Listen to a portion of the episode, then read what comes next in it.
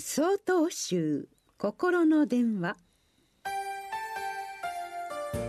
今週は「仏様との思い出」と題して福島県長楽寺中野航海さんのお話です。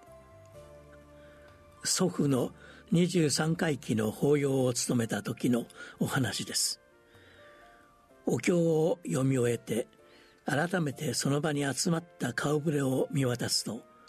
その場にいた半数以上が生前の祖父の姿を知らないことに気がつきました。祖父がこの世を去ってから20年以上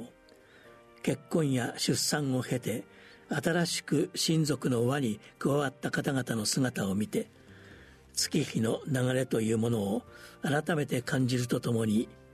祖父という人がどういうお人だったのかを伝えなければならないと感じました。仏様に手を合わせる時私たちはその方のことを心の中に念じその方のお姿を心の中に思い描きます。しかし今まで自分が出会ったことがない方のことを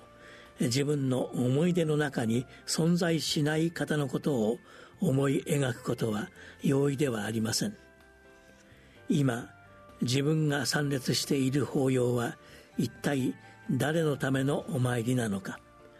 この家に移っている方は一体どんな人物だったのか。それを知る知らないでは仏様に対する極用の気持ちというものも大きく変化するのではないのでしょうか。祖父の23回忌を終えた私はその場に集まった方々に対して祖父との思い出を話しました。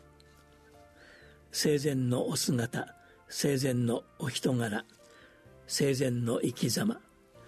それらを後世へと伝えることもまた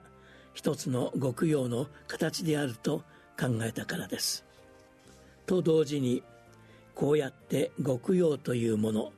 その人が生きた証というものは後世へと受け継がれていくのかと改めてありがたく感じました。私たちはふとしたことがきっかけで亡くなられた方のことを大切な方々のことを思い出します。その思い出を後世へ伝えることもまたありがたい極用の一つの形なのです。2月6日よりお話が変わります。